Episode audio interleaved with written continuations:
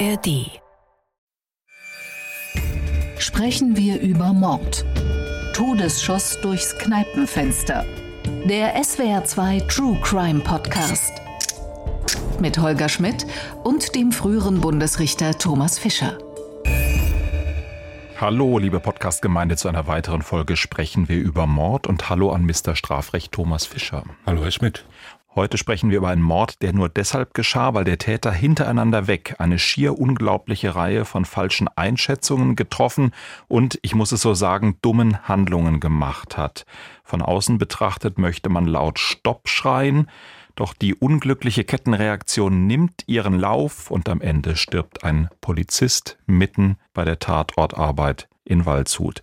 Thomas Fischer, ich habe mich längst daran gewöhnt, dass es schwer ist, sich von Ihnen das Prädikat besonders seltsamer Fall abzuholen. Habe ich heute eine Chance mit dem Sachverhalt? Ja, der zweite Teil ist schon seltsam. Das Urteil ist aber auch nicht ganz unseltsam. Ja, ja, ja, so war mein Eindruck. Dann auf an diesen Fall.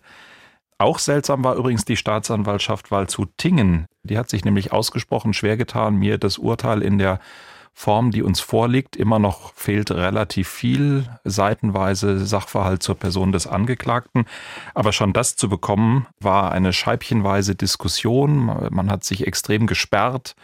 Wir haben rechtliche Argumente hin und her ausgetauscht und irgendwie wollte mir das nicht einleuchten, dass der Staatsanwaltschaft schwerfällt, ein öffentliches Interesse bei einem Mordurteil im Falle eines toten Polizisten und einer relativ niedrigen zeitigen Freiheitsstrafe zu sehen. Sind Sie da auf meiner Seite oder auf Seiten der Staatsanwaltschaft? Wollten wir dieses Urteil unbedingt haben? Ja, das finde ich schon besprechenswert und ich kann auch nicht erkennen, dass da Persönlichkeitsrechte in größerem Umfang tangiert oder gefährdet werden. Ich kann es auch nicht erkennen, weil wir die Teile der persönlichen Verhältnisse ja gar nicht bekommen haben.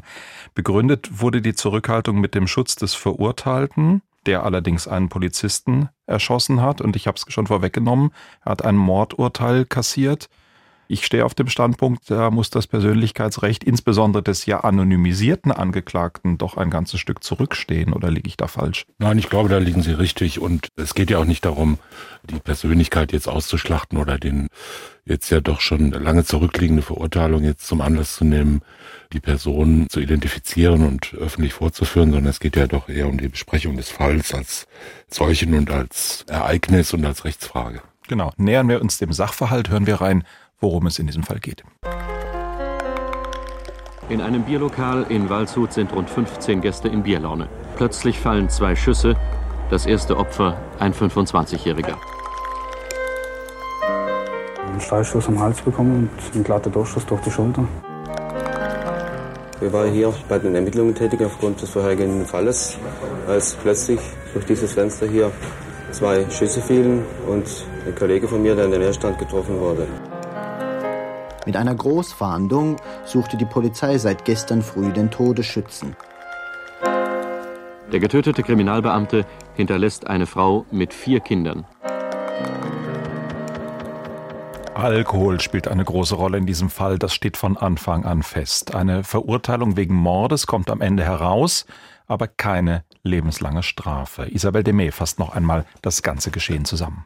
Die ersten Biere trinkt Steffen K. am 30. Januar 1988 morgens bei seiner Arbeit als Gabelstaplerfahrer, die nächsten beim Mittagessen mit Frau und Tochter.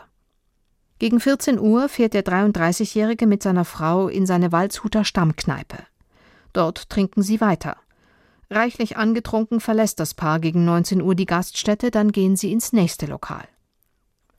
Dort wird Steffen K. von einem Gast angepöbelt. Er ignoriert den Mann, doch der pöbelt weiter. Irgendwann verliert Steffen K. die Geduld. Demonstrativ holt er aus seinem Rucksack einen geladenen Revolver. Dem Mann imponiert das nicht. Er verpasst Steffen K. eine Ohrfeige, dann dreht er sich um und geht zurück zu seinem Tisch. Steffen K. erhebt sich von seinem Stuhl, zieht seine Waffe und drückt ab. Er trifft den Mann von hinten an Schulter und Hals. Dann flieht er aus dem Lokal, steigt auf sein Moped und fährt davon. Seine Frau lässt er zurück. Auf einem Waldweg wird ihm bewusst, was er getan hat. Er will untertauchen, doch dazu braucht er die Hilfe seiner Frau. Also kehrt er zurück zum Lokal. Die Polizei ist schon da. Steffen K. schaut von außen durch ein Fenster. Er sieht seine Frau und einen Polizisten. Um sie unerkannt herausholen zu können, will er in der Kneipe für Chaos sorgen. Er schießt zweimal durch das Fenster in Richtung des Polizisten. Ein Schuss trifft den 41-Jährigen mitten ins Herz. Der Polizist stirbt. Im Februar 1989 verurteilt das Landgericht Waldshut Steffen K. wegen Mordes und versuchten Totschlags zu einer Gesamtfreiheitsstrafe von zehn Jahren. Nach Überzeugung des Gerichts war die Steuerungsfähigkeit des Angeklagten zum Zeitpunkt beider Taten aufgrund seiner Alkoholisierung und einer Persönlichkeitsstörung erheblich vermindert. Eine erheblich verminderte Steuerungsfähigkeit, Thomas Fischer. Das wird uns sicher in diesem Fall noch erheblich beschäftigen. Und dann dieser Ablauf, ich hatte es eingangs schon gesagt, von wirklich ziemlich seltsamen Entscheidungen, die der Täter trifft, bis er dann ganz am Ende den Eindruck hat, jetzt muss er fliehen. Wahrscheinlich ist er selber davon ausgegangen, schon einen Mord auf dem Gewissen zu haben, weil er ja nicht wissen konnte, dass nach dem ersten Schuss der Kontrahent in der Kneipe überlebt hat und dann sieht er, dass seine Frau da in der Kneipe noch steht und die Polizei da ist. Er schließt daraus, sie ist festgenommen, ihr droht jetzt eine Strafe. Wahrscheinlich die nächste Fehleinschätzung, denn welche Strafe sollte dieser Frau drohen? Und dann versucht er durch einen Schuss ein Getümmel zu erreichen und sie zum Fliehen zu bringen. Alles ziemlich seltsam, alles dem Alkohol zuzuschreiben? Ja, nach den Feststellungen des Landgerichts nicht nur, aber natürlich zu einem nicht unerheblichen Umfang. Er hatte 2,8 Promille ungefähr zur Tatzeit, war allerdings auch sehr alkoholgewöhnt, alkoholabhängig. Aber die merkwürdige Vorstellung davon, was er da mit seiner Frau wollte, die stammt nach den Feststellungen des Landgerichts, stammt die aus seiner Biografie. Der Beschuldigte kam aus der ehemaligen DDR und war dort mehrfach wegen relativ geringfügiger Taten zu langjährigen Zuchthausstrafen verurteilt worden, die ja in der DDR bekanntlich auch in der Vollstreckung sehr hart waren und sehr ungerecht. Also man wurde in einer rechtsstaatswidrigen Weise schon für geringfügige Taten außerordentlich hoch bestraft. Das hat er mehrfach erlebt und hat in der ehemaligen DDR auch erlebt, dass in einer Art von Sippenhaft dann Angehörige des Täters ebenfalls schwere Nachteile zu erleiden hatten oder sogar festgenommen wurden und zeitweise inhaftiert wurden. Jedenfalls ist so festgestellt worden, dass er das gedacht hat. Etwas rätselhaft war mir auch die Feststellung, also in ihrem tatsächlichen Gewicht, die Feststellung, dass er ja, als er äh, geflohen war, sich dann entschlossen hat, unterzutauchen und zwar sich in Höhlen aufzuhalten, die er im Wald hatte oder kannte.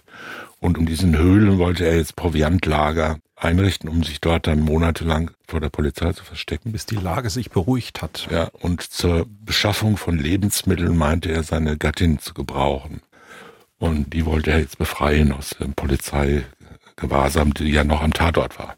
So war es. Also etwas rätselhaft und ein bisschen, sagen wir, sehr fernliegende Motivationslage. Aber voller krimineller Energie, würde ich das jetzt mal so aus meiner Position sagen. Der Befreiungsversuch der vermeintlich festgenommenen Frau, das überhaupt ganz am Anfang mit einer Waffe unterwegs in der Kneipe gewesen, nimmt dann diesen verbalen Streit zum Anlass, sicher unter dem Eindruck von Alkohol, aber dann eben auch wirklich zu dieser Waffe zu greifen. Also da ist doch so viel kriminelle Energie auf der einen Seite, so viel Alkohol auf der anderen Seite, eine gewisse Alkoholgewöhnung wieder auf der einen Seite und dann kommt trotzdem auf der einen Seite ein Mordurteil raus, auf der anderen Seite aber eine vergleichsweise, und wir sind da ja, glaube ich, beide immer sehr vorsichtig mit, aber ich lege mich fest, eine vergleichsweise überraschend geringe zeitige Freiheitsstrafe. Kriegen Sie es für mich einsortiert oder bleiben wir beide ratlos und stehen diesem Urteil skeptisch gegenüber? Nein, das Urteil hat ja, wie Sie schon eingangs erwähnten, das schriftliche Urteil, was uns vorliegt, hat ja Lücken. Das heißt, die persönlichen Verhältnisse sind in diesen Urteilsgründen geschwärzt bzw. nicht vorhanden. Das heißt, wir wissen nicht genaueres über die Biografie des Angeklagten. Tatsache ist, dass das Landgericht feststellt, dass er eine schwere Persönlichkeitsstörung hatte, welcher Art auch immer. Das wird auch nicht so ganz deutlich in dem Teil des Urteils, das uns vorliegt. Diese Persönlichkeitsstörung hat mit dazu beigetragen. Aus den Feststellungen zum objektiven Geschehen kann man ersehen, dass er ein Mensch war, der, sagen wir mal, stark an Recht und Ordnung und Ordentlichkeit und so weiter interessiert scheint. Ja, und das kommt auch nicht ganz selten vor, dass das dann, dass gerade solche Impulse dann, alles muss ordentlich sein und aus den Feststellungen hören wir, dass er dann gesagt hat, so Typen wie dich, die hier rumpöbeln, die müssen man wegputzen und du hast ja gar kein Recht, hier zu sein und so weiter. Also er hat sich da praktisch wie so ein Ordnungshüter aufgespielt. Allerdings sehr kontrolliert. Ja. Also er ist in doch deutlich angetrunkenem Zustand in diese zweite Kneipe auch noch reingegangen, wurde dort am Eingang sofort von einem der Anwesenden, der ebenfalls stark alkoholisiert war, dumm angeredet und dann ständig weiter provoziert, obwohl er sich auf die andere Seite der Theke begeben hat mit seiner Frau und dort stand und darauf nicht reagiert hat. Der hat ihn also ständig weiter aggressiv angeredet und hat mit ihm rumgestritten. Alle wurden aufmerksam, aber insgesamt war, glaube ich, eine weniger heitere als doch eher besoffene Runde, die da an dieser Theke rumhing, um diese Zeit noch. Und alle waren aufmerksam geworden darauf. Und dann ist dieser Geschädigte dann zu ihm hin und hat ihn direkt persönlich konfrontiert und zwar nachdem er eine Pistole aus seinem Rucksack geholt und demonstrativ in seine Hosenbund oder wohin gesteckt hatte. Und die anderen das auch gesehen und dem Opfer auch mitgeteilt hatten. Also alles eine hochgradig eskalationsgeneigte Angelegenheit. Und extrem demonstrativ in jeder Hinsicht ja. zwischen den beiden Streithähnen. Und dann hat er ihn geschlagen und dann ist er zurückgegangen und erst in dem Moment stellt die Kammer fest, erst da brach dann also die Aggression, die ständig gestiegen ist und noch mehr und immer weiter gestiegen ist, brach dann aus ihm heraus und er nahm die Waffe und sagt, du hast es ja nicht anders gewollt und schießt den Weggehenden dann von hinten an und ist dann geflohen. Also schon ein auffälliges Verhalten, aber natürlich nicht völlig ungewöhnlich, gerade in, in so einem Zustand von starker Alkoholisierung. Also 2,8 Promille ist auch für Alkoholgewöhnte schon eine Nummer. Die meisten nicht trinkgewohnten Menschen sind bei 2,8 Promille sicherlich nicht mehr dazu in der Lage, sich auch nur halbwegs zu kontrollieren. So richtig bei Bewusstsein. Ja, nehmen wir doch mal dieses erste Geschehen jetzt nochmal. Das hat die Kammer als versuchten Totschlag gewertet. Stellen wir gerade nochmal die Titelfrage des Podcastes. Warum sprechen wir nicht über Mord? Weil die Waffe eben schon zu sehen war, weil das Ganze eben in dieser Situation so stufenweise eskalierte, dass die Mordmerkmale keinen Raum finden, richtig? Ja, Mordmerkmale sind nicht angenommen worden. Es gibt noch andere interessante Fragen. Also erstens war das vielleicht noch Notwehr. Damit hat sich die Kammer auseinandergesetzt. Der Täter ist ja angegriffen worden von dem späteren Opfer. Und zwar nicht nur verbal, sondern dann auch körperlich. Und äh, das war in dem Moment, wo die, der Schlag erfolgte, war das natürlich eine Notwehrlage. Und wenn das Opfer weitere Anstalten gemacht hätte, ihn nochmal zu schlagen, wäre diese Notwehrlage auch noch weiter bestehen geblieben. Es sind jetzt keine Feststellungen dazu in dem Urteil enthalten, ob er die Waffe berechtigt besaß oder nicht und ob er sie, wie er sie eingesetzt hat. Selbst wenn er die Waffe unberechtigt besessen hätte, würde das nicht dagegen sprechen, dass er mit der Waffe wirksam Notwehrhandlung begehen kann. Das spielt keine Rolle. Man darf auch mit einer illegalen Waffe sich wehren. Und wie wir ja schon aus anderen Fällen wissen, gibt es bei der Notwehr im Grunde genommen keine Verhältnismäßigkeitsabwägung. Also man dürfte im Extremfall auch schießen und sogar auch tödlich schießen, selbst wenn es nur um eine, eine Gefahr für den Leib geht, also eine Verletzungsgefahr. Ohrfeige, ja. Ohrfeige, das ist natürlich nicht viel, aber wenn jetzt ein weiterer Faustschlag droht, darf er im Grundsatz auch eine Waffe einsetzen. Man muss allerdings sagen, bei einer tödlichen Waffe, nach ständiger Rechtsprechung, ist der Einsatz zunächst anzudrohen, es sei denn, dass man sagen muss, das würde die Sache nur noch mehr eskalieren lassen. Also in Ausnahmefällen darf man dann die Waffe auch einsetzen so schonend wie möglich, aber doch immerhin einsetzen, auch ohne es vorher angedroht zu haben. Spielt aber hier keine Rolle, weil dieser Angriff muss ja nach Paragraph 32 Strafgesetzbuch Notwehr, Nothilfe, er muss gegenwärtig sein, also noch andauern.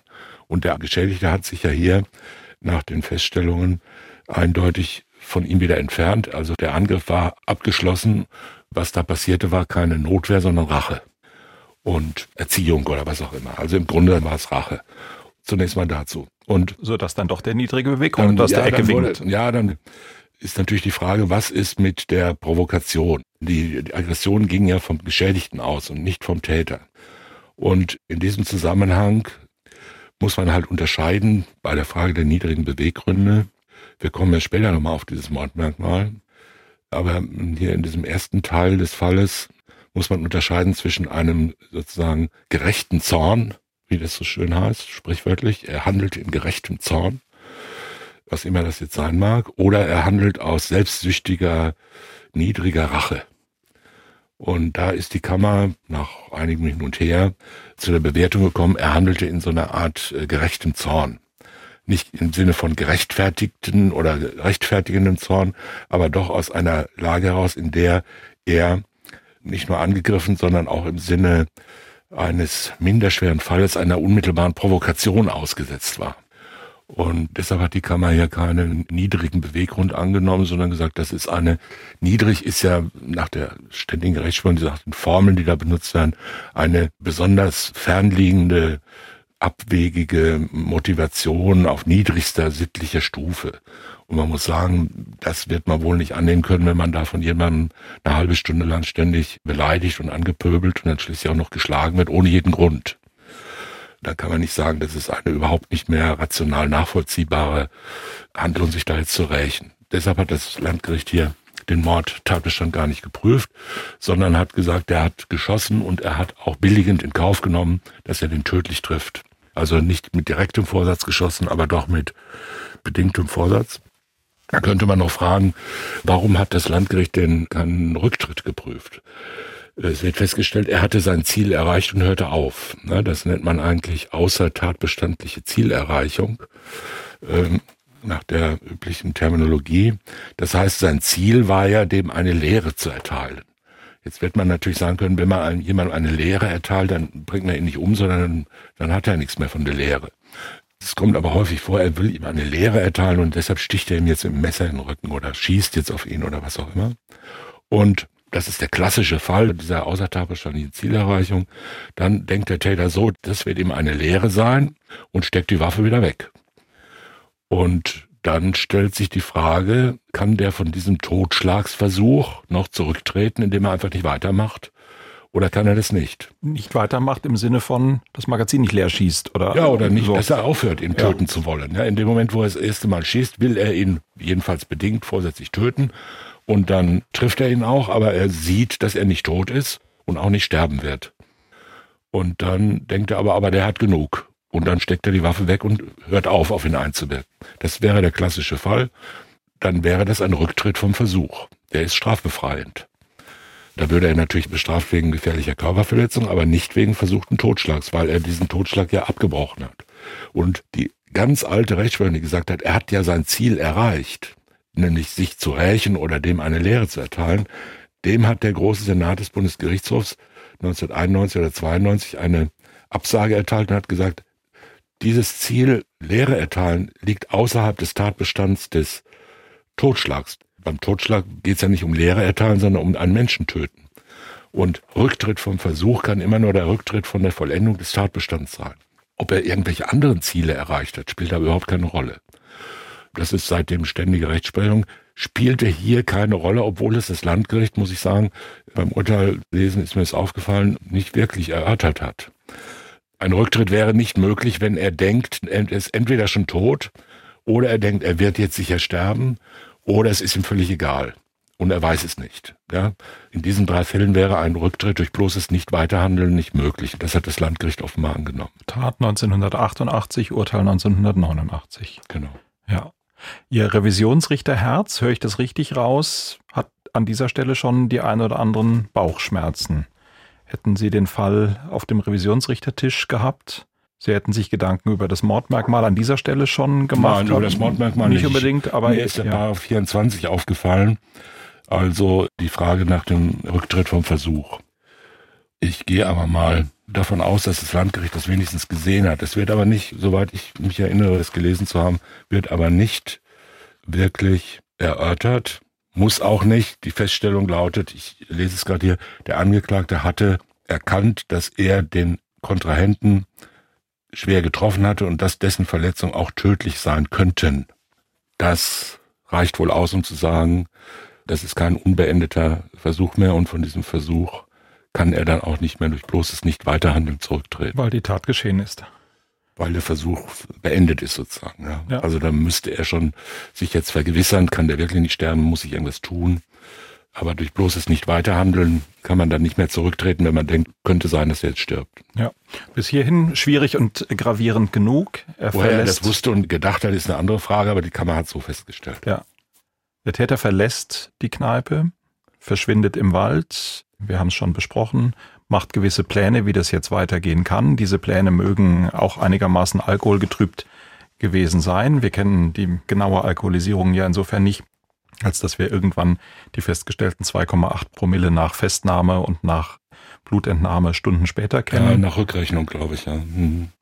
Dann kommt er zurück, hat seinen Plan, sieht die Situation der Frau, wähnt die irgendwie strafrechtlich jetzt da schon zur Verantwortung gezogen und festgenommen, schießt durch das Fenster und trifft tödlich den Polizisten. Da wäre meine allererste Frage, wie doof darf man als Täter eigentlich sein? So viele falsche Schlussfolgerungen über strafrechtliche Verantwortung der Ehefrau, über all das, was da droht zu tun. Das klingt ja eigentlich so, man kann ja kaum auf die Idee kommen, so zu denken, würde ich jetzt sagen. Nein, ehrlich gesagt, es bleiben ja auch gewisse Zweifel, wenn man dieses 30 Jahre alte Urteil, mehr als 30 Jahre alte Urteil liest, gewisse Zweifel an den Feststellungen. Ob der das wirklich so gedacht hat, ob diese Geschichte stimmt, die er da letztendlich dem Landgericht erzählt hat, oder auf die sich das Landgericht dann hat festgelegt hat, das mag mal dahinstehen. Es gibt auch noch andere Rätselhaftigkeiten. Also, ob der jetzt gedacht hat, die Frau wird bestraft, das ist ja doch eher fernliegend, muss man sagen. Das wäre wohl auch in der DDR fernliegend gewesen. Die Kammer hat es halt so angenommen. Ne? Die haben sich vermutlich im Jahr 1989 auch nicht gut ausgekannt, wie es in der DDR so war. Wie es in der DDR so zuging. Und wollte er jetzt entweder rausholen, vielleicht wollte er auch mit ihr zusammen fliehen, kann ja auch sein. Man weiß es nicht. Er wollte sie jedenfalls befreien und da rausholen. So ist es festgestellt. Nachdem er geschossen hat, hat er gerufen, lauf weg oder hau ab, womit er seine Frau meinte. Nach den Feststellungen hatte er die Absicht, da für Panik zu sorgen und dachte, alle Polizeibeamten, die er jetzt durch das Fenster sah, die würden sich dann, sobald er schießt, auf den Boden werfen und seine Frau könne fliehen. Ähm, dazu ist es ja nicht notwendig, jetzt auf einen Beamten zu zielen und den zweimal anzuschießen, sondern es reicht ja aus, wenn er einfach nur durchs Fenster schießt. Da bricht ja auch schon Chaos und Verwirrung und Panik aus vielleicht. Also insoweit ist es auch nicht so ganz schlüssig, finde ich, ja, dass er jetzt denkt, ich muss für Panik sorgen und dann aber doch so mit mindestens bedingtem Vorsatz auf einen der innenstehenden Beamten zielt und ihn zweimal trifft. Und vor allen Dingen, woher soll die Frau denn wissen, dass wenn plötzlich Schüsse fallen, nicht auch sie sich in Sicherheit bringt, sondern davonrennt? Ja, selbstverständlich. Wirklich rational nachvollziehbar ist das nicht. Und in der Frage der Motivation habe ich auch gewisse Zweifel, dass es so stimmt. Aber das ändert wohl nichts daran. Es kann letztendlich dahinstehen, ob er das aus diesem Grund oder aus Wut auf die Polizei oder aus irgendwelchen anderen Gründen gemacht hat, äh, jedenfalls da wieder hinzuschleifen, bis ganz nah ans Fenster. Er hat aus 20 Zentimeter Entfernung vor dem Fenster in den erleuchteten Raum reingeschossen. Er hat sich also da ganz nah wieder hinbegeben. Und dass er das gemacht hat und dass er bei diesem Schießen mindestens bedingten Tötungsvorsatz hatte, das steht außer Zweifel. Mhm. Wobei in diesem zweiten Fall, die kann man ja nicht etwa, was sich meines Erachtens aufdrängen musste, das Mordmerkmal der Heimtücke genommen hat. Das ist nämlich nicht bejaht worden. Aus dem Dunklen in das helle Lokal rein? Ja, der war ja völlig arglos und deshalb auch wehrlos. Das hat auch das Landgericht gesehen, hat aber gleichzeitig gemeint, dem Angeklagten habe vielleicht das Bewusstsein gefehlt, also die Vorstellung, der Vorsatz gefehlt, dass der getroffene Beamte arglos war. Das halte ich auch selbst in dem Zustand, in dem der Angeklagte war, für fernliegend, muss ich sagen. Ne? Aber gut, das belastet ihn ja nicht. Ja? Also ich halte es für fehlerhaft, aber es hat ihn nicht belastet. Dafür hat die Kammer dann aber, was ich ebenfalls nicht so ganz toll finde, das Mordmerkmal der niedrigen Beweggründe angenommen, weil er aus, wie es heißt, selbstsüchtiger Motivation, bloß um zu fliehen, einen unschuldigen Polizeibeamten erschossen hat. Jetzt muss man sagen, ein Mord, ein schuldhafter Totschlag, also eine Tötung eines Menschen ist ja nie so richtig sittlich geboten. Ja? Also das ist ja immer irgendwie aus selbstsüchtigen Motiven und irgendwie kann man nicht verstehen. Deshalb wir den Tyrannenmord ausnehmen. Ja, ja, deshalb kriegt er 15 Jahre Freiheitsstrafe für einen Totschlag. Ja? Und das Argument, dass er jetzt auch noch das Motiv hat, fliehen zu wollen, macht es ja nicht schlimmer. Irgendein Motiv muss man ja immer haben. Ja?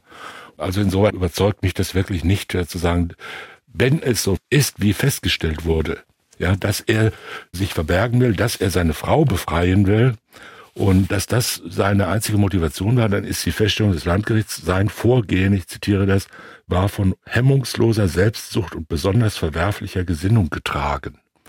Nach meiner Ansicht fraglich. Das führt dazu, dass, also so ich es jetzt sehe, aus 30 Jahren Entfernung und nur nach Lektüre des zwei Drittel des Urteils, dass ich sagen würde, ein Mordmerkmal liegt schon vor, aber nicht, dass es die Kammer angenommen hat. Ja. Die haben niedrige Beweggründe angenommen und ich glaube, es war Heimtücke. Ist egal. Kann im Ergebnis offen Ist bleiben. im Ergebnis gleichgültig. So, jetzt haben wir aber einen toten Polizisten da liegen, der die Tatortarbeit gemacht hat, der in dieser Situation war, die, so wie ich das Urteil gelesen habe, man sich deutlich beschaulicher vorstellen muss, als das nach meiner Einschätzung heute passieren würde. Ich würde unterstellen, beim gleichen Geschehen heute sehr viel mehr Polizei am Tatort, ganz sicher eine äußere Absperrung eines solchen Tatortes, die es einem Täter nicht erlaubt, nochmal an das Fenster ranzutreten. Insoweit ein bisschen beschaulichere Verhältnisse damals am Tatort, aber gleichwohl, er schießt auf den Polizeibeamten und er tötet ihn.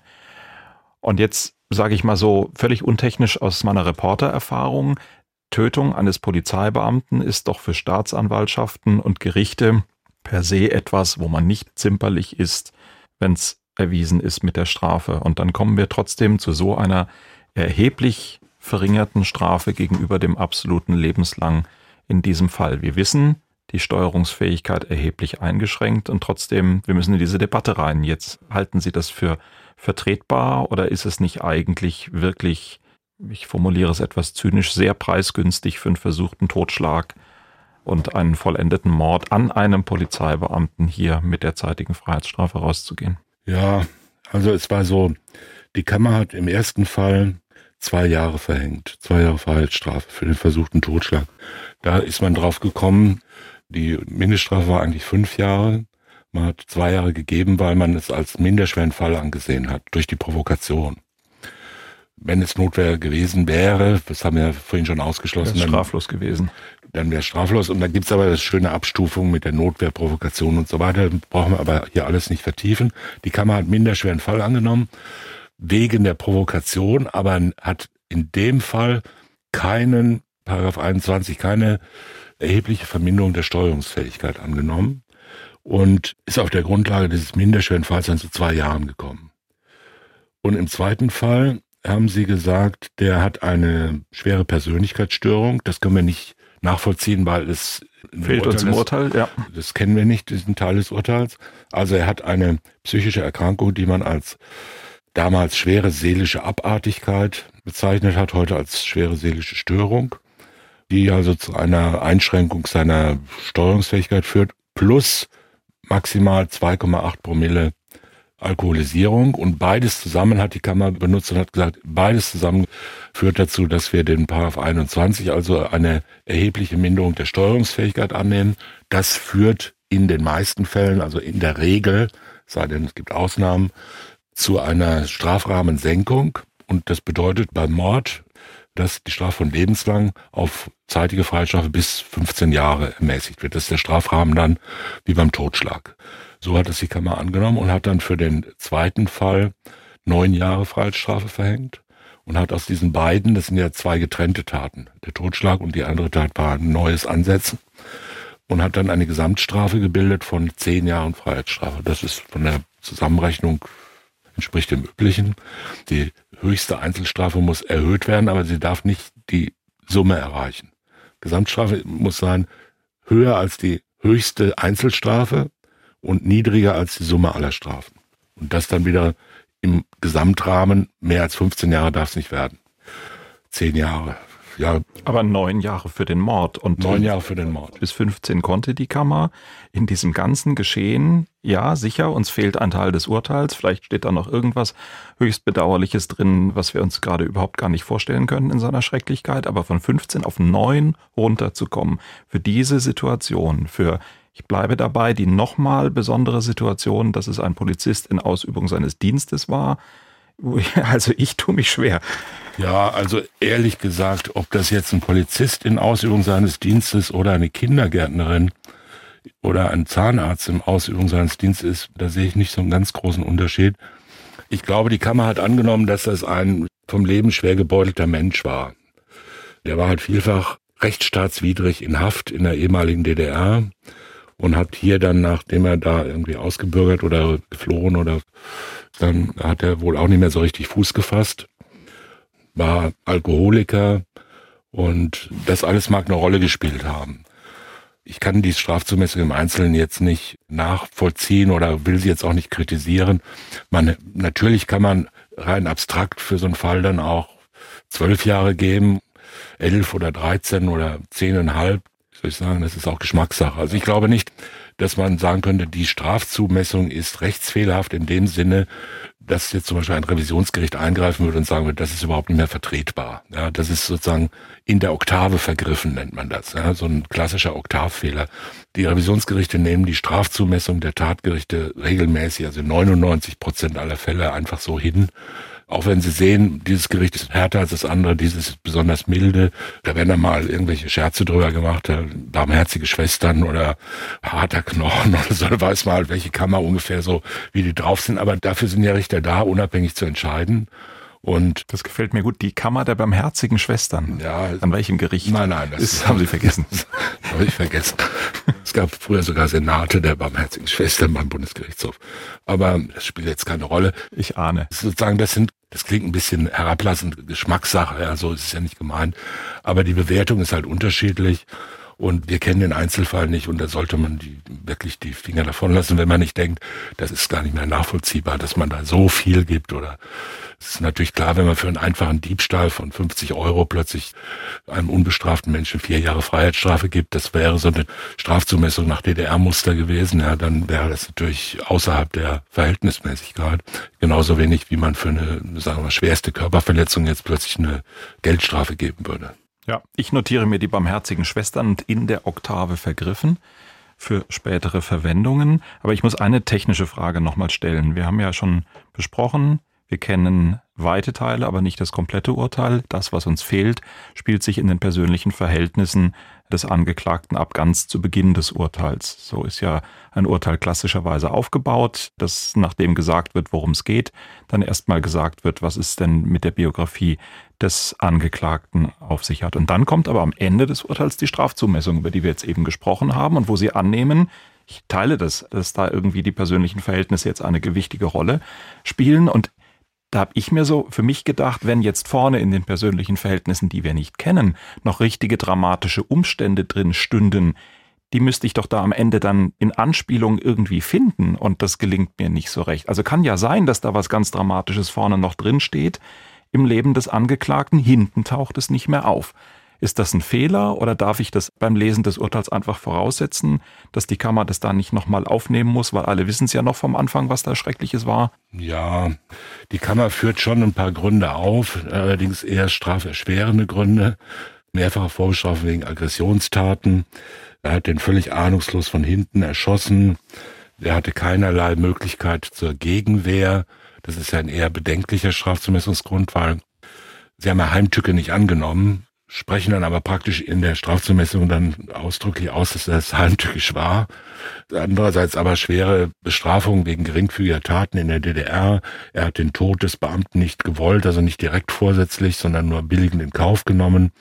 Und Abwägung und alle jeweilige Berücksichtigung aller erwähnten Zumessungsfaktoren hat die Kammer dann, ist dann zu dieser Entscheidung gekommen von neun Jahren man muss in so einer Strafzumessung nicht alles, man kann ja nicht alle Aspekte aufzählen. Das ist unmöglich. Es gibt eine unendliche Vielzahl von möglichen Erwägungen, die man anstellt. Es müssen aber, sagen wir mal, die bestimmenden Strafzumessungsgründe da sein, die ausschlaggebenden. Das hat die Kammer hier nicht gerade sehr ausführlich, aber doch, sagen wir mal, in einer rechtsfehlerfreien Weise getan. Und dass man dann sagt, unter Abwägung all dieser Gesichtspunkte kommt die Kammer zusammenfassend zu der Ansicht, dass es eine Freiheitsstrafe von neun Jahren erforderlich, aber auch ausreichend ist. Das sind die üblichen Formeln, die dann letzten Endes eine Bewertungsfrage sind. Ja, man hat einen Strafrahmen vor sich, man hat eine gewisse Grundeinstellung dazu, ob man jetzt hart zuschlägt oder nicht vielleicht. Man hat eine Vorstellung von dem Fall und der Person und man hat Vergleichsfälle. Gehe ich überall mit, aber normalerweise lese ich doch da, wenn man jetzt bedenkt, die Geschichte mit dem blauen Elefanten 1842, sowas steht doch dann da in der Strafzumessung, dann kommt man. Und das finde ich hier doch gar nicht. Naja, es werden so zwei, drei Gründe, belastende Gründe genannt und drei entlastende Gründe. Und auf der Basis kommt man dann zu einer Gesamtabwägung. Ja, also sagt Thomas Fischer und lächelt fein. Aber nein, ich meine, da kann man natürlich immer noch sagen, ja, er hätte jetzt auch noch was anderes berücksichtigen müssen.